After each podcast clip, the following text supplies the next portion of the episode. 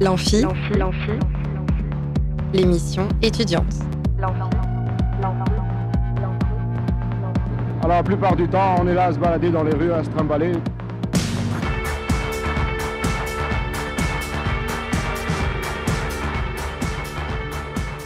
Bonjour et bienvenue dans l'Amphi, l'émission étudiante sur Radio Alpa 107.3 FM Le Mans et radioalpa.com.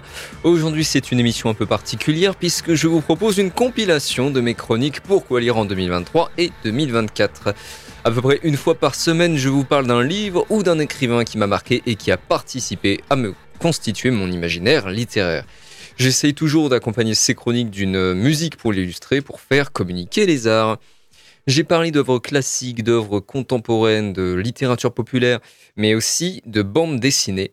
Euh, J'essaie de faire un tour le plus large possible de ce qu'il y a à explorer en littérature occidentale. Au programme, on réécoutera d'abord ma première chronique Pourquoi lire en 2023 sur 1984, euh, puis on enchaînera avec En attendant Godot de Beckett, puis Ça de Stephen King.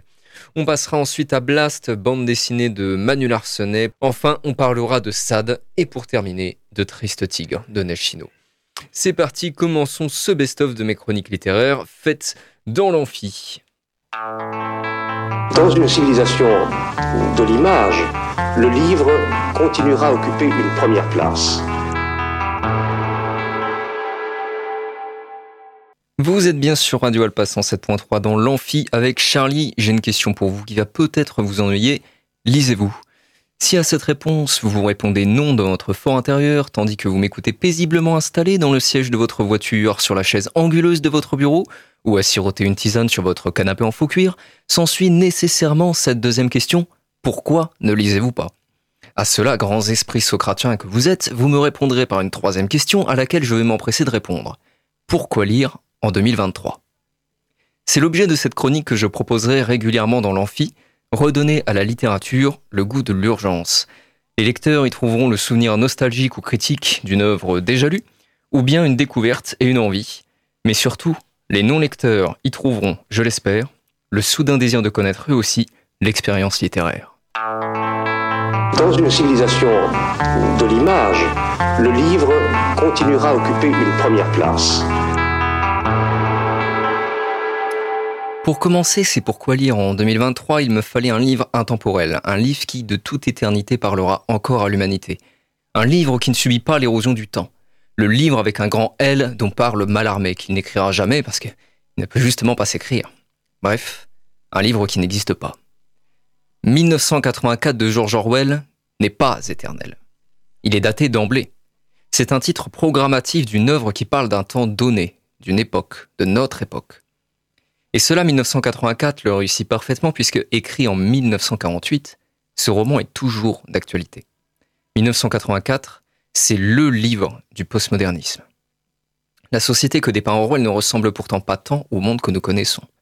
Orwell a plutôt fantasmé la généralisation du stalinisme, c'est-à-dire d'un régime totalitaire à idéologie communiste, où chaque individu n'est qu'une cellule du parti, incarnée par la figure menaçante, omniprésente de Big Brother visage masculin et moustachu qui incarne les totalitarismes du XXe siècle. La quasi-totalité de la population vit dans une pauvreté abyssale. On se demande où peuvent bien passer les richesses, qui financent une soi-disant guerre probablement fictive entre les trois grandes puissances mondiales, tout comme Goldstein, le leader de la résistance, qui aurait écrit un fameux livre avec un grand L. Impossible de contester le pouvoir sans se faire aussitôt arrêter. Les oreilles de Big Brother sont partout, on ne peut se fier à personne. Peu d'espoir à l'horizon. Aucune intimité, les télécrans du parti envahissent les intérieurs et espionnent directement les citoyens. Police de la pensée, ministère de la vérité, ministère de l'amour, aucun espace où vivre. Chaque facette de l'existence est accaparée par un état sans visage, le plus froid de tous les monstres froids. Il n'y a qu'à courber les chines jusqu'à avoir la face contre terre. On est donc loin, n'est-ce pas, de l'Occident des démocraties, de son marché florissant, des libertés individuelles et collectives dont nous profitons. Vraiment il est possible qu'Orwell ait eu plus de génie que prévu. Et qu'en imaginant le monde issu d'une victoire de Staline sur l'ordre mondial, il soit parvenu par un curieux détour à mettre en lumière les mécanismes de nos sociétés de liberté. Ça, nous le savons, nous sommes libres, on ne cesse de nous le répéter au pays des droits de l'homme. Mais au fait, c'est quoi libre? Rappelez-vous les cours de philo où l'on passait des heures à essayer en vain de définir un des concepts les plus complexes de la langue, la liberté. Alors nous sommes libres, d'accord, mais qu'est-ce à dire? À force de rabâchage, nous en sommes devenus certains. En Occident, on est libre. Il faut persévérer dans le vivre ensemble. Nous sommes dans un État laïque. Nous vivons sous une démocratie. C'est le peuple qui commande. La police fait usage de violence légitime. Le président assume. Nous n'interrogeons plus les mots. Nous ne les pensons plus, nous ne pensons plus. Et c'est exactement la méthode du pouvoir en place dans 1984. Il interdit la pensée et ce faisant, il appauvrit le langage, réduit à la langue. Ce dialecte qui interdit par son manque de moyens lexical et grammatical la polysémie, l'imagination, la poésie, la philosophie. Et c'est la chute. La porte ouverte à toutes les manigances du pouvoir cachées sous les apparats hypnotiques de tous ces mots en carton peint aux couleurs de la République. Le système économique tend vers cet appauvrissement toujours plus total de la population, quand une poignée qui tient les rênes se gave. L'individu est une ressource humaine, un outil d'exploitation pour produire de la richesse qui ne lui profitera pas à lui, hormis les pécules qu'il obtiendra pour subsister, comme l'esclave est nourri par nécessité de production. Des guerres bien réelles sont occultées par des guerres fictives qui prennent des noms comme la destinée manifeste ou le grand remplacement. Journaux télé sensationnalistes quand ils ne sont pas carrément complotistes. Montée de la censure sous l'égide de la pudibonderie protestante importée des États-Unis. Parallèlement, explosion de la violence dans la fiction, du besoin pour le spectateur de sensations fortes, catharsis de plus en plus impérieuses, omniprésence des images, de la publicité dont l'insistance est le modèle d'existence proposé, c'est-à-dire réussite, dynamisme, consumérisme massif qu'on peut se permettre parce qu'on gagne beaucoup d'argent, peut être qualifié de pornographique. Jusque dans notre intimité, quand nous devenons nous-mêmes notre propre publicité, dépendant que nous sommes, plus que de la reconnaissance, de l'envie d'autrui. Asservis à l'exigence d'être heureux, convaincus que si l'on est malheureux, c'est parce que nous avons un défaut, une tare, quelque chose qui ne va pas chez nous, quand ce n'est pas le malheur même qui fait de nous un mouton noir, voici la liberté occidentale. On pensera que tout ça est exagéré, ce l'est sans doute, mais c'est le rôle de la dystopie que de caricaturer pour mieux avertir. Ce ne serait pas la première fois que la grotesque caricature, que l'inimaginable, devienne une réalité historique. En plus de la tendance à l'appauvrissement et à l'asservissement des populations, il est une menace radicale qu'Orwell n'a pas pu prévoir, le dérèglement climatique, que toute personne saine d'esprit reconnaît aujourd'hui comme le problème majeur de notre temps et son incompatibilité avec notre système économique actuel. Alors pourquoi les élites n'agissent-elles pas? De l'avis de Frédéric Lordon, dans son article de 8 janvier 2019 dans Le Monde diplomatique, après avoir épuisé toutes les explications alternatives, il va falloir s'y résoudre. Ces gens sont complètement fous. J'insiste sur le fait que Lordon entend la folie au sens clinique du terme. Winston Smith, le héros de 1984, combat le régime par l'amour et finit vaincu. On peut alors comprendre Orwell comme un défaitiste ou bien comme un porteur de lumière. Rien ne se gagne par une révolte individuelle. Et si l'expérience égoïste de liberté qu'ont vécu Winston et Julia n'a pas pu aboutir à une victoire, c'est parce que la liberté, pour exister, doit se partager au plus grand nombre. Un tel mouvement ne peut passer que par la résurrection de la pensée, la réappropriation d'une langue qui ne serait plus réduite à des rapports de production et de consommation, de cause et d'effet, mais devienne un espace où peut se déployer la complexité des rapports humains à autrui et au monde. Bref, lisez 1984 en 2023. Dans une civilisation de l'image, le livre continuera à occuper une première place.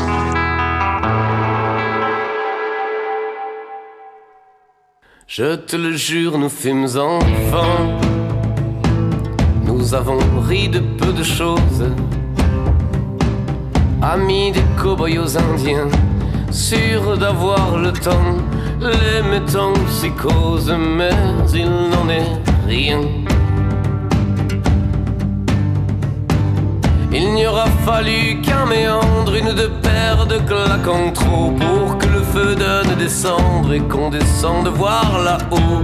S'il y a du monde, s'il y a du monde. Aux orgues, les fantômes, on n'a pas bien vu passer l'ombre, on a maudit chaque seconde et les bouts de nous qui se tordent. L'existence était blonde, j'avais besoin de toi. Distance à la ronde, Dixit un attentat, que la vie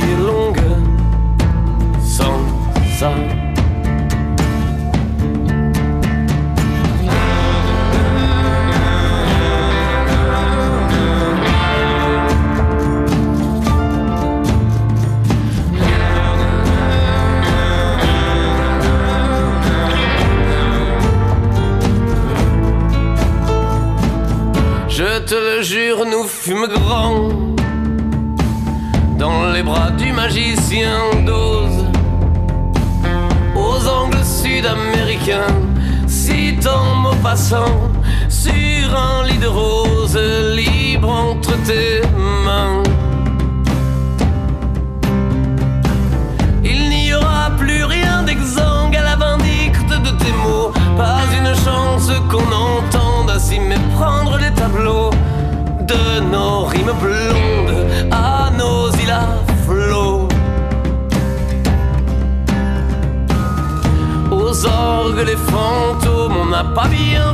passer l'ombre, on a chaque seconde et les bouts de nous qui se tordent. L'existence était blonde, j'avais besoin de toi. Distances à la ronde, Dixit un attentat. Que la vie est longue sans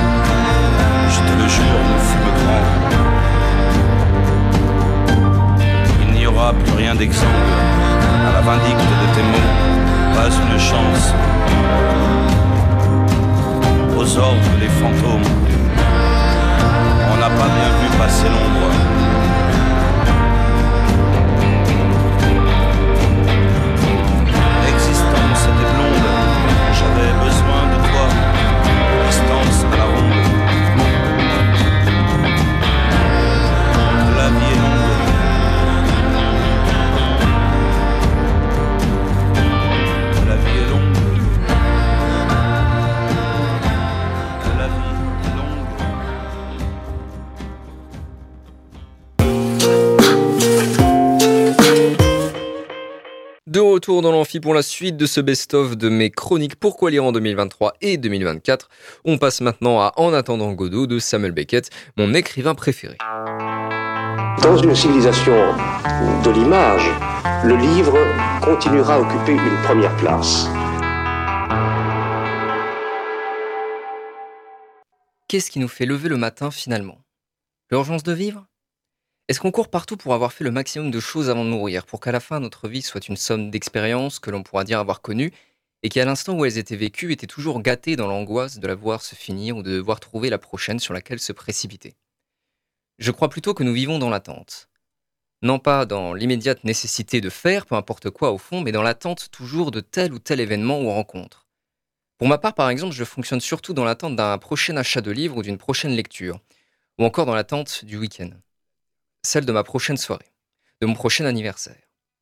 L'avenir se décompose en segments délimités par ces points d'attente très précis qui nous permettent toujours de faire un pas en avant, de se lever du lit. Il m'arrive parfois de me lever dans l'attente du moment où je pourrais me recoucher. Mais il y a aussi des points d'attente parfaitement déterminés et qui animent tout autant notre vie. La mort, l'amour, le bonheur. Prenons ce dernier exemple. Imaginons une situation où je sois au mieux possible. Mon corps n'éprouve aucune souffrance, au contraire, je suis dans une situation confortable, voire douillette. Soit je m'adonne à une activité qui me divertit agréablement, soit à la paresse et un appréciable ennui. Je n'ai aucune tâche à laquelle penser, je peux faire le vide de mon esprit. A priori, je suis dans un état de béatitude qu'on peut comparer au bonheur. Et pourtant, je ne m'écris pas là, maintenant, je suis heureux, pour acter ce bonheur par la parole. Pourquoi? Parce que subsiste encore le doute. On ne peut jamais répondre avec certitude à la question suis-je heureux? Est-ce que ce que je vis en cet instant T est bien le bonheur? Le bonheur a ce point commun avec le concept de Dieu que nul n'a vraiment voix au chapitre. Tout le monde a son opinion qui ne convainc que lui-même, et encore. Il s'agit effectivement de concepts qui ne se vérifient pas dans l'expérience. l'attente de telles entités idéales est donc toujours, non pas déçue, comme quand l'enfant découvre que le Père Noël s'est trompé de cadeau, mais en tension, demeure continuellement en tension, car rien n'arrive, ni pour la satisfaire, ni pour la décevoir.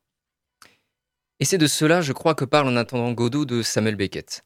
Ceux qui connaissent un peu l'histoire de cette pièce m'arrêteront tout de suite. Qui suis-je, moi, pour pouvoir prétendre avoir compris cette pièce sujette à toutes les interprétations possibles et imaginables, sur laquelle aujourd'hui encore on dit certes pour savoir qui est le fameux Godot Beckett lui-même n'a jamais donné de réponse à la question et n'en avait certainement aucune à donner. Je n'en sais pas plus sur cette pièce que celui qui la lit avec attention, écrit-il à Michel Pollack en 1952. Anecdote intéressante, Beckett s'amusait à perdre avec de faux indices les curieux trop insistants quant à la signification de sa pièce. Un jour, lors d'une exposition, perdu dans la contemplation d'un tableau, il murmura assez fort pour que sa voisine journaliste l'entende C'est de là que vient Godot. La journaliste était aux abois, mais c'était la première fois que Beckett voyait ce tableau. Donc non seulement le véritable sens de la pièce est indiscernable, mais quand bien même il y en aurait un, l'auteur ne souhaitait pas qu'il fût découvert. En effet, quand on y pense, quel appauvrissement de la littérature ce serait, je dis de la littérature, mais de l'art en général, si le sens nous était donné ou même arrêté par telle ou telle découverte, fût-elle de son lecteur. Une œuvre avance masquée. Une œuvre vit dans le silence, elle vit dans les têtes de ceux qui cherchent et ne meurent qu'une fois épuisés. Le chef-d'œuvre ne meurt pas tant qu'il est lu et En attendant Godot est un chef-d'œuvre. Alors pourquoi me permettre d'en donner cette interprétation qui va vainement rejoindre les autres dans leur cimetière? Mais parce que justement, il n'y a pas de cimetière. Et que toutes ces interprétations, aussi subjectives soient-elles, constituent le mythe d'En attendant Godot, qui n'est plus seulement la pièce de Samuel Beckett qui fit fureur et scandale dans les années 50, mais l'incarnation de toute une pensée de l'existence et de la condition humaine, nourrie certes par son auteur, mais aussi par tous ceux qui ont contribué à en complexifier le sens, à en accumuler les tentatives d'éclaircissement, pour le rendre toujours plus obscur et fascinant. Dans la tension perpétuelle de cette attente d'un sens enfin arrêté, que nous n'obtiendrons donc jamais. Le sens, comme le bonheur, comme le livre avec un grand L, comme Godot, l'attente de ce qu'on n'attend plus qu'avec l'effroi propre au parfait inconnu, à l'inattendu. Godot, c'est le concept, ce qui n'a d'existence qu'intellectuelle. C'est le corps de la philosophie dont Beckett était passionné, notamment par Descartes et son entreprise de tout prouver jusqu'à l'existence de Dieu par la méthode, par la raison. Mais si la philosophie hante les œuvres littéraires de Beckett, et plus particulièrement son théâtre, c'est pour mieux la tourner en dérision, la parodier. Les personnages théâtraux de Beckett sont désincarnés, ce sont des, silhouettes hésitantes, titubantes, au bord du vide. Et en même temps, puisque la vanité du concept, l'absence de Godot, implique l'absence de transcendance, ce sont des personnages profondément ancrés dans leur corps, prisonniers même comprimés des corps que Maggie Marin, une chorégraphe, fait danser erratiquement dans sa pièce Maybe.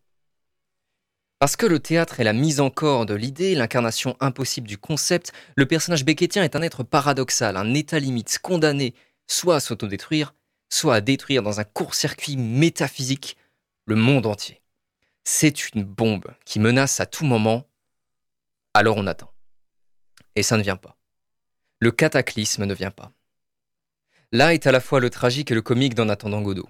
Figures impossibles qui ne parviennent plus à s'effacer, il n'y a plus qu'à s'agiter, à piétiner, à faire les clowns, faire comme si tout ça avait un sens alors qu'on n'attend qu'une chose, c'est que ça s'arrête puisque ça doit s'arrêter. Chez Beckett, le monde n'en finit pas de finir et la littérature de s'écrire. Bref, lisez Beckett en 2023. Dans une civilisation de l'image, le livre continuera à occuper une première place. Vous êtes toujours dans l'amphi et on continue cette compilation de mes chroniques littéraires et je vous parle à présent de ça de Stephen King, un des romans les plus importants de mon adolescence. Être jeune, c'est festoyer, c'est se marrer avec les copains, c'est sortir, c'est pouvoir profiter encore de ce qu'on n'est pas encore adulte. Mais c'est aussi, à contrario, travailler, prendre son appart, régler ses factures, endosser des responsabilités, c'est subir les multiples conséquences de ce que l'on n'est plus un enfant.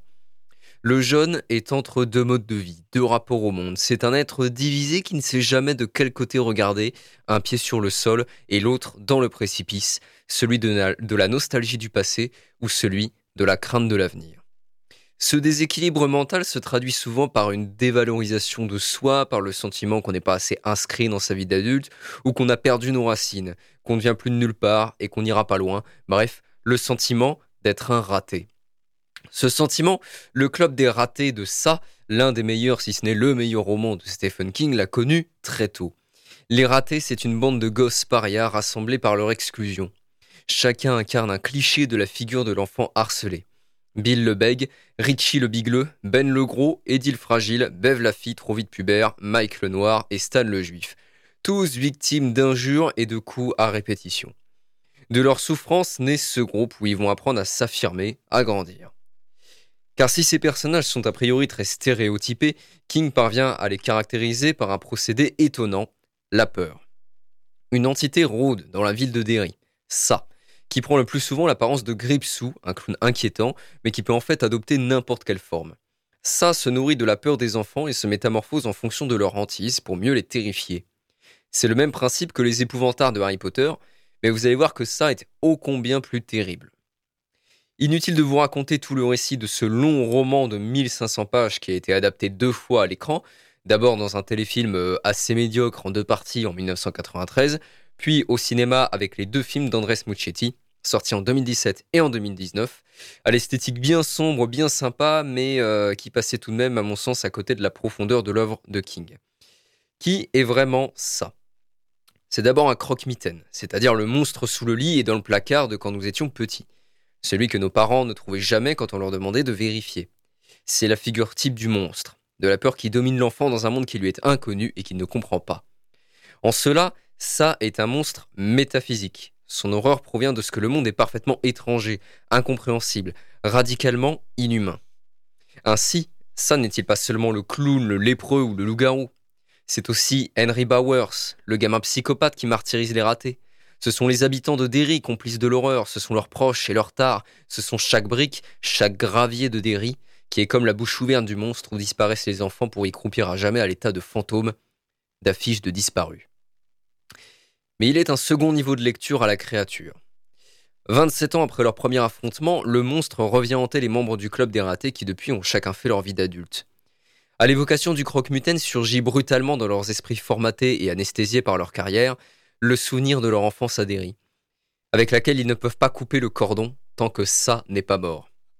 Ça est éminemment lié à cette transition entre l'enfance et l'âge adulte qu'est l'adolescence, c'est évidemment flagrant dans les apparitions de ça devant Bev, qui évoque euh, sa peur du sang survenue avec ses règles.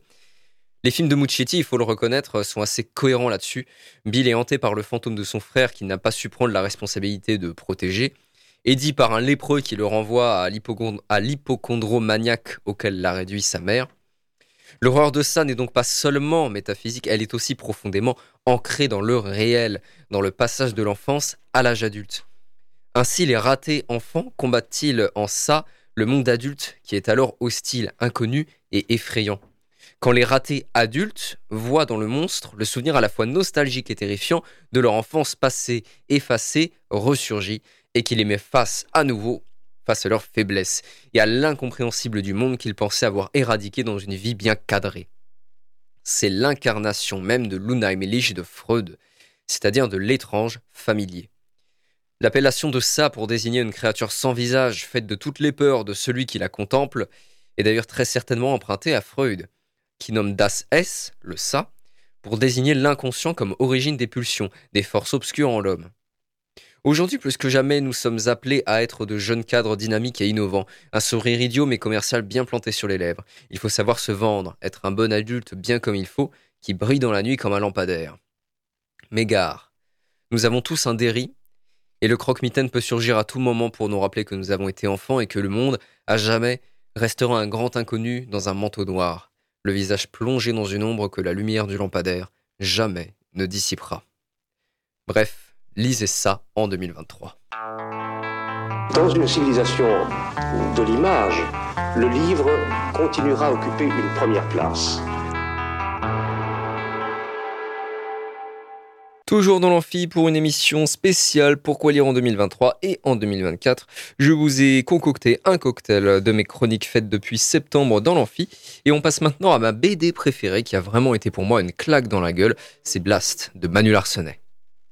Dernièrement, j'ai fait une chronique sur la plus secrète mémoire des hommes, prix Goncourt de 2021, pour ne pas parler uniquement de littérature classique. J'aimerais à présent vous montrer que la littérature ne se restreint pas aux productions purement textuelles. Aujourd'hui, je vais vous parler bande dessinée.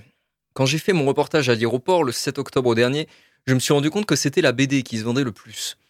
J'avais parlé avec un libraire spécialisé dans la bande dessinée, nostalgique de ce qu'il appelait l'âge d'or, des années 40 à 90, et qui se trouvait moins enthousiaste pour la profusion d'œuvres qu'on connaît aujourd'hui.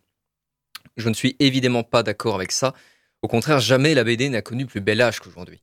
L'explosion du marché de la BD a permis aux auteurs de déployer de nouvelles techniques, d'explorer sans cesse de nouvelles zones artistiques, pour toujours repousser plus loin les limites du média BD.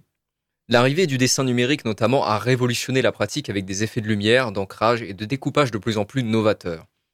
Pour avoir un peu pratiqué la BD en tant qu'amateur, je me suis rendu compte que faire une BD relève de compétences qui sont davantage cinématographiques qu'à proprement parler littéraires. Découpage de la planche, choix du cadre, de l'orientation, de la lumière, des dialogues, tout est affaire de mise en scène. Je lis bien plus d'œuvres textuelles que de bandes dessinées, cependant, il y a tout de même quelques BD qui m'ont véritablement marqué et qui font pour moi partie de la littérature. Je voudrais donc vous parler d'une BD particulière qui m'a tout simplement retourné le cerveau et dont la lecture m'a infligé un véritable malaise physique il est peu d'œuvres qui ont eu cet effet sur moi. Je vous parle de Blast, de Manu Larsenet. Tout d'abord, il me faut présenter un peu Larsenet. C'est un artiste, je ne crois pas qu'on puisse le désigner autrement. Sa BD mélange différentes techniques, de la couleur, du noir et blanc, du collage, de l'ancrage. Il se consacre depuis quelques années essentiellement à la tablette graphique, car selon lui, tout a été exploré sur le papier, tandis que l'outil numérique ouvre désormais la voie à de nouveaux horizons à explorer. Bref, Larsenet est un dessinateur qui aime expérimenter et dont les expériences graphiques servent la narration et la création de son univers fictif. Blast a été réalisé en 2009, avant l'arrivée du numérique donc, et on y trouve les traces de ses nombreuses expérimentations graphiques sur papier. Son style surprend. Jusqu'ici, les personnages de Larsenet dessinés dans Fluide Glacial avaient une allure plutôt comique, bon enfant. Larsenet a d'abord fait de la BD d'humour avant de se tourner vers des œuvres plus amples et plus graves. Blast est beaucoup plus sombre, dessiné par teintes de gris les visages caricaturaux, brutaux, beaucoup d'ombre. Le récit suit Paul Zamancini, un ancien critique culinaire qui abandonne tout, sa carrière et ses biens, pour se consacrer à la vie de vagabond. Il erre sur les routes où il fera un certain nombre de rencontres. C'est une sorte de voyage initiatique, un roman picaresque moderne. Mais Polza n'apprend pas un code moral ou à perfectionner un art. Il est en quête d'épisodes de transe fulgurantes qui lui font quitter la réalité et l'emmènent dans un monde autre, terrifiant et orgasmique. Ces fulgurances, Les appelle les blasts. Ils sont représentés, par Manu Larsenet, comme du vide blanc où apparaissent des dessins d'enfants, ainsi que d'immenses moailles. Vous savez, ces statues en forme de tête qu'on trouve sur l'île de Pâques. Je vous jure que ces passages de blast sont vraiment singuliers à découvrir. On ne comprend pas ce qui se passe, et l'identité visuelle de cette sorte de réel alternatif est tellement étrange, proche de l'art brut, avec ses dessins d'enfants très colorés qui contrastent avec l'apparition brusque des énormes rochers en forme de visage. Larsenet est vraiment parvenu à créer une ambiance mystique à la fois fascinante et angoissante. Les blasts sont des événements très mystérieux sur lesquels on n'a jamais vraiment d'explication, mais qui semblent liés à quelque entité ancienne. Polza est-il hanté? Est-il fou? L'une des forces majeures de cette œuvre, c'est qu'on ne sait jamais vraiment quoi penser de ce personnage principal, Polza Mancini. Il est tantôt pitoyable, tantôt attachant, ou bien angoissant, inquiétant, bizarre. On ne connaît pas ses motivations. On n'entre jamais vraiment dans sa tête. Son visage est un chef-d'œuvre de neutralité, impossible à déchiffrer. C'est aussi bien la gueule d'un niais que d'un psychotique, ou bien celle d'un type lambda qu'on croise tous les jours. On constate simplement qu'il est prêt à tout pour connaître l'ivresse des blasts. Cette ambiguïté est notamment due à la structure du récit. La BD s'ouvre sur une scène dans un commissariat. Des policiers viennent chercher Polza pour un interrogatoire. Polza va alors leur faire le récit de son échappée à travers les routes et les bois, et son histoire sera entrecoupée des scènes dans le commissariat, pendant lesquelles Polza nous apparaît plus menaçant que jamais, sans qu'on soit certain d'avoir raison. D'autant que durant tout le récit de son errance, il est plutôt en posture de victime, enfermé dans un asile, battu et violé par des clochards, en conflit avec l'ami qui l'héberge. Mais certains de ses actes nous paraissent parfaitement inexplicables, sans être malveillant, sa logique d'action est déstabilisante, et c'est dans ces moments de folie où semblent dormir des motifs indicibles que le personnage de Polza est le plus inquiétant. On a envie de l'apprécier, de s'y identifier, et c'est quand on croit l'avoir apprivoisé qu'il se dérobe à nouveau dans quelques démences. On ignore donc tout du, long s'il faut savoir, s'il faut voir, pardon, dans Paul Zamancini une victime, un idiot, un amnésique ou un psychopathe qui sait manipuler à merveille le langage et les expressions de son visage. Son sourire étrange, illisible, prouve encore la maîtrise du dessin de Manu Larsonnet. Il vous rendra cinglé quand vous vous efforcerez de le déchiffrer en vain. Paul Zamancini a bien l'air d'un gros ours paisible qui ne sait pas bien ce qu'il fout là, et en même temps on est persuadé qu'il se rit en silence des policiers incapables de le faire avouer.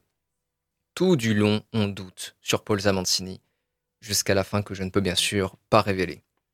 Tout ce que je peux dire, c'est que Blast ne m'a pas laissé indemne, et qu'à la dernière page tournée, je ne savais toujours pas ce que j'éprouvais pour Paul Zamancini. Et aujourd'hui encore, je l'ignore. Entre dessins d'enfants et taches d'encre comme des taches de sang, Blast est un chef-d'œuvre, graphique, scénaristique et émotionnel. La BD est littéraire quand tout en elle produit son effet, et le texte, et l'image, et le dialogue entre les deux. Le fond comme la forme pulse dans un seul cœur, un cœur d'éléphant qui bat, sourd au milieu du silence des moailles. Blast, c'est de la littérature. Bref, lisez Blast et lisez de la bande dessinée en 2023. Dans une civilisation de l'image, le livre continuera à occuper une première place.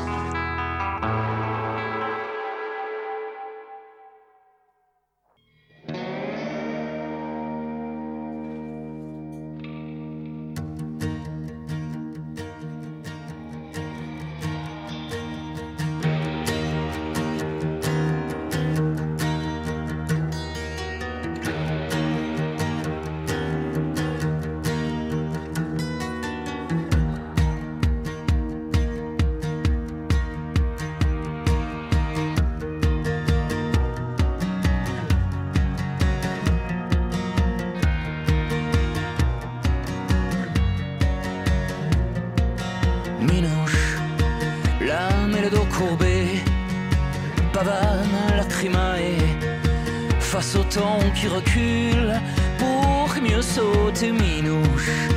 Goûte à la naphtaline, d'années sans années d'enfer, et dix foutus en l'air d'une ruine. Le nombril du monde s'étend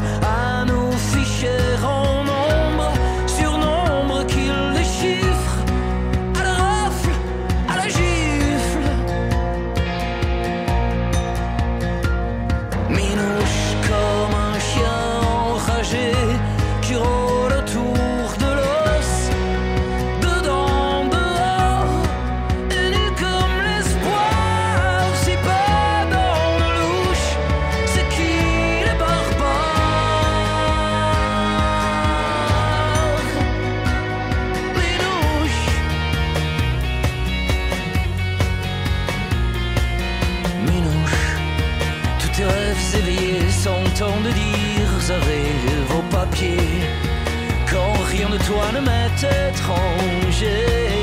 Minouche, c'est pas le rire des baleines, ni l'amour de l'étrange qui chiale des têtes d'ange madrilène. C'est du brouillard en errance à la cime des clochers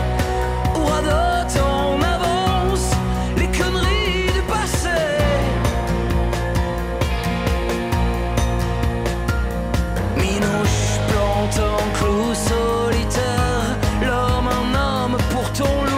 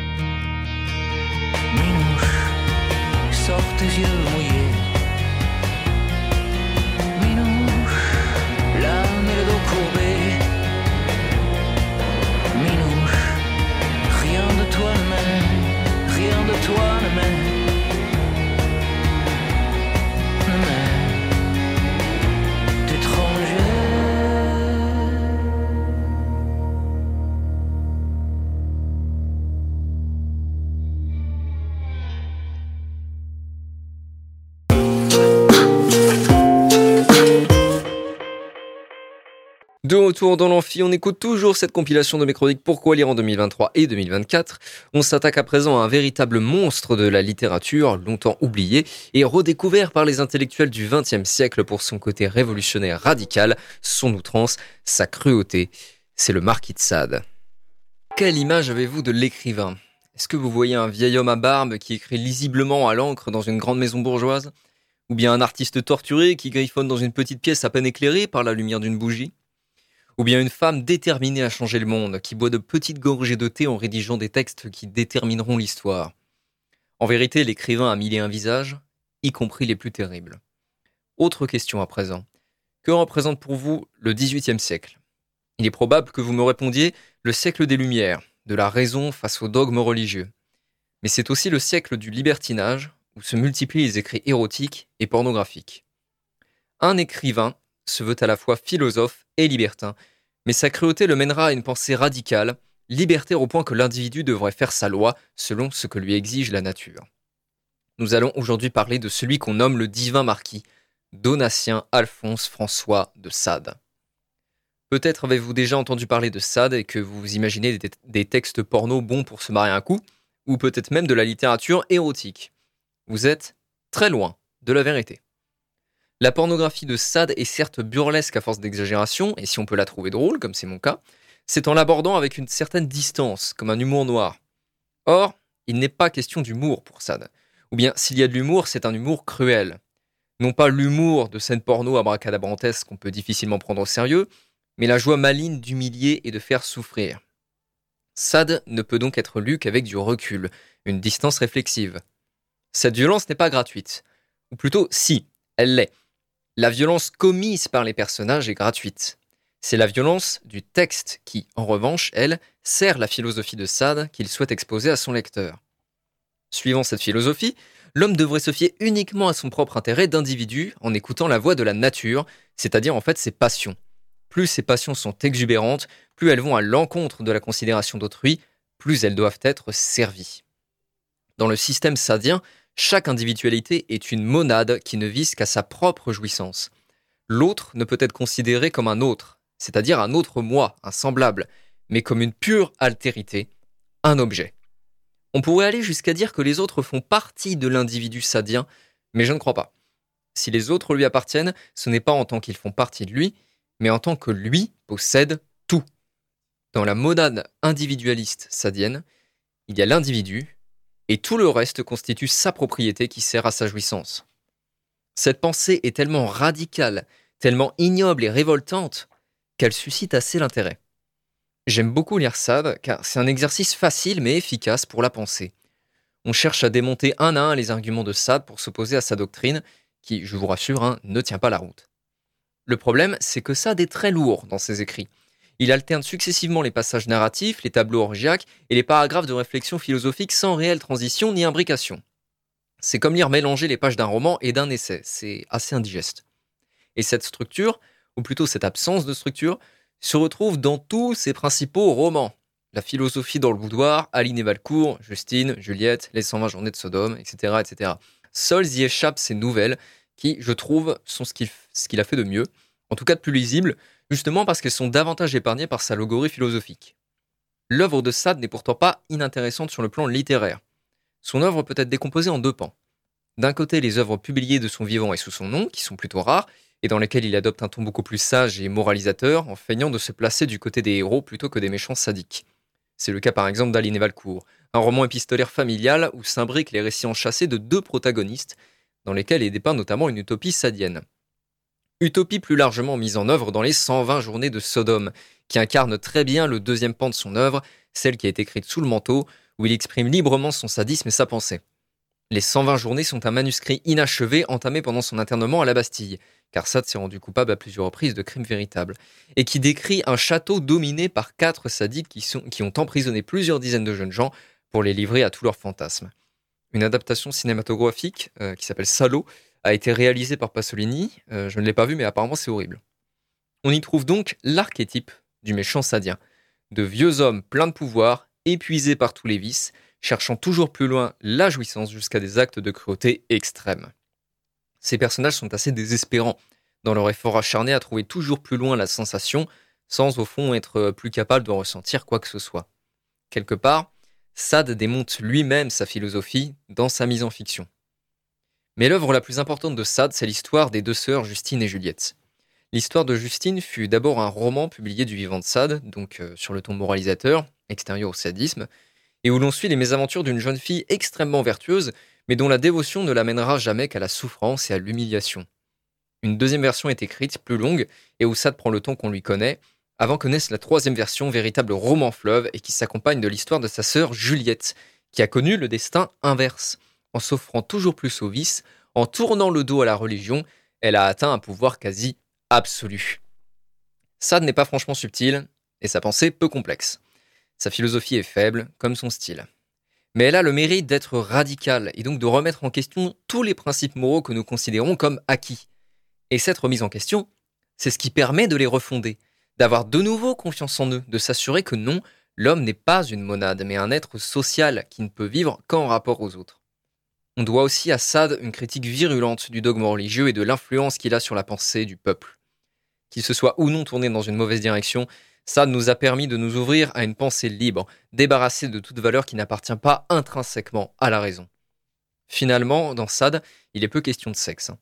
La pornographie n'est qu'une des apparences de l'abus du pouvoir qu'incarnent les personnages sadiens des hommes dépassés par leur passion, qui en perdent l'humanité.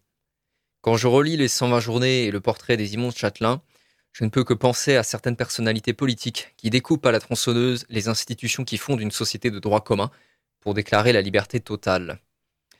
Voilà ce qu'il faut retenir quand on lit Sade. Quand on nous dit liberté, demandons-nous liberté de qui? Bref, lisez Sade en 2023. Dans une civilisation de l'image, le livre continuera à occuper une première place.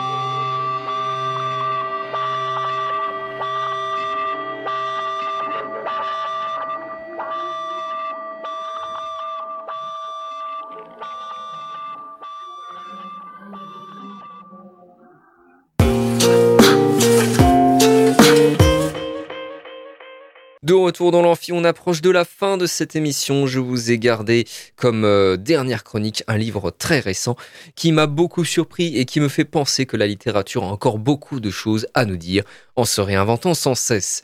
Je vous parle de Triste Tigre de Neige Chino. Dire l'indicible. Voilà la formule assez générale de l'entreprise littéraire. Faire dire au langage ce qui échappe au langage. À partir de là, plusieurs voies sont possibles. Celle qui m'est la plus familière consiste à pousser le langage dans ses retranchements par des expériences littéraires de plus en plus poussées dans l'abstraction et l'obscurité. C'est ce que font beaucoup des écrivains que je lis, les écrivains du milieu du XXe siècle comme euh, Bataille, Blanchot ou Beckett évidemment.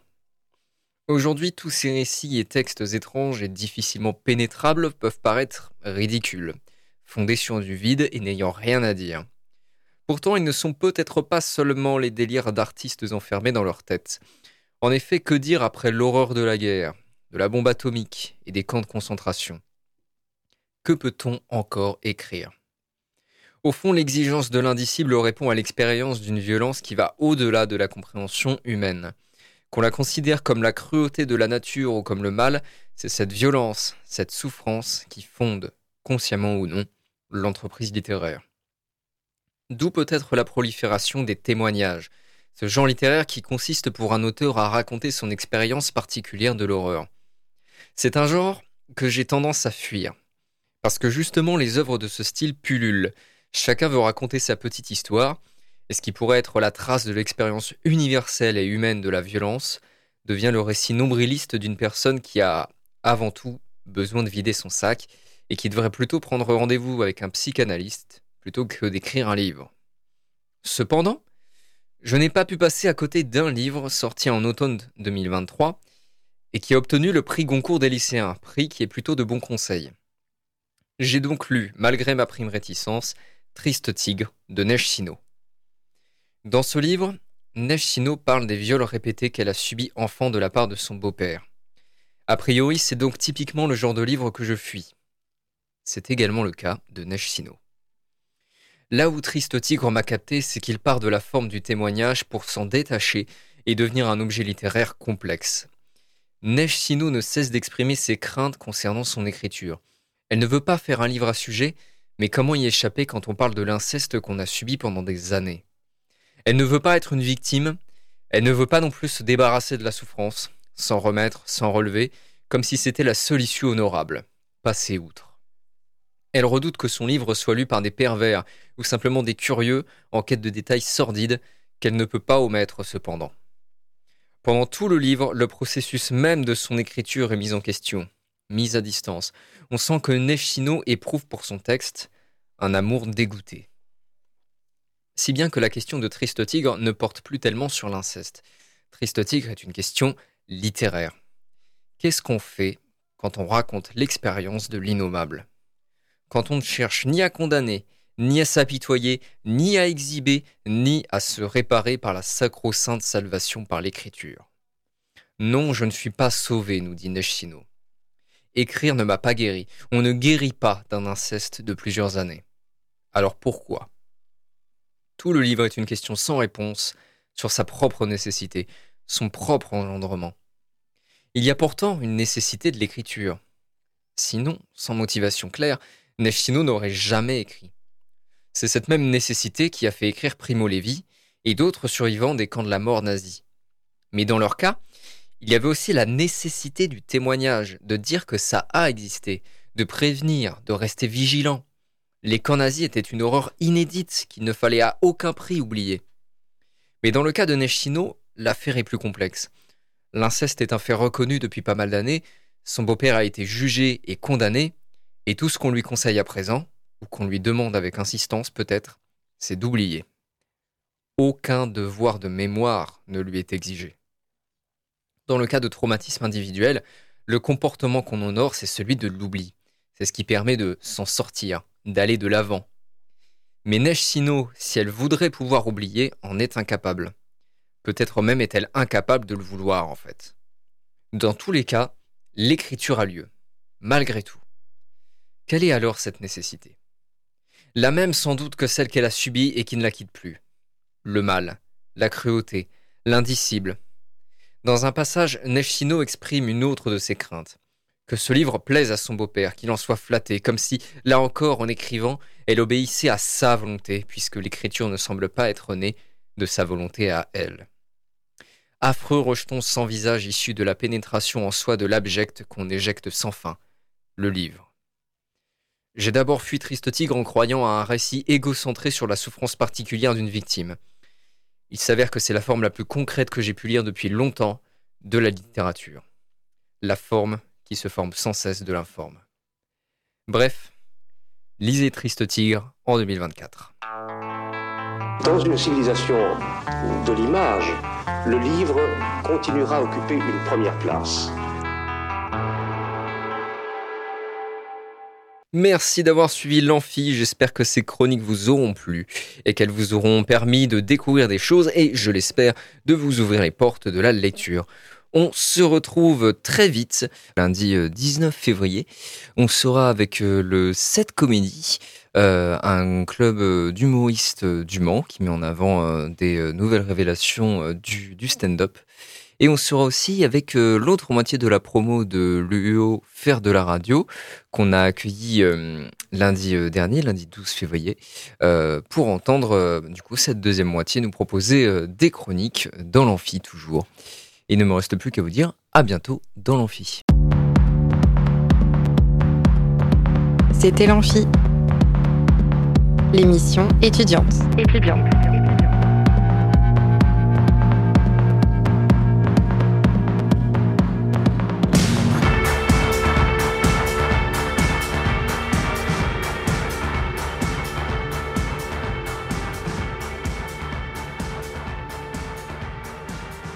Radio Alpa, l'alternative.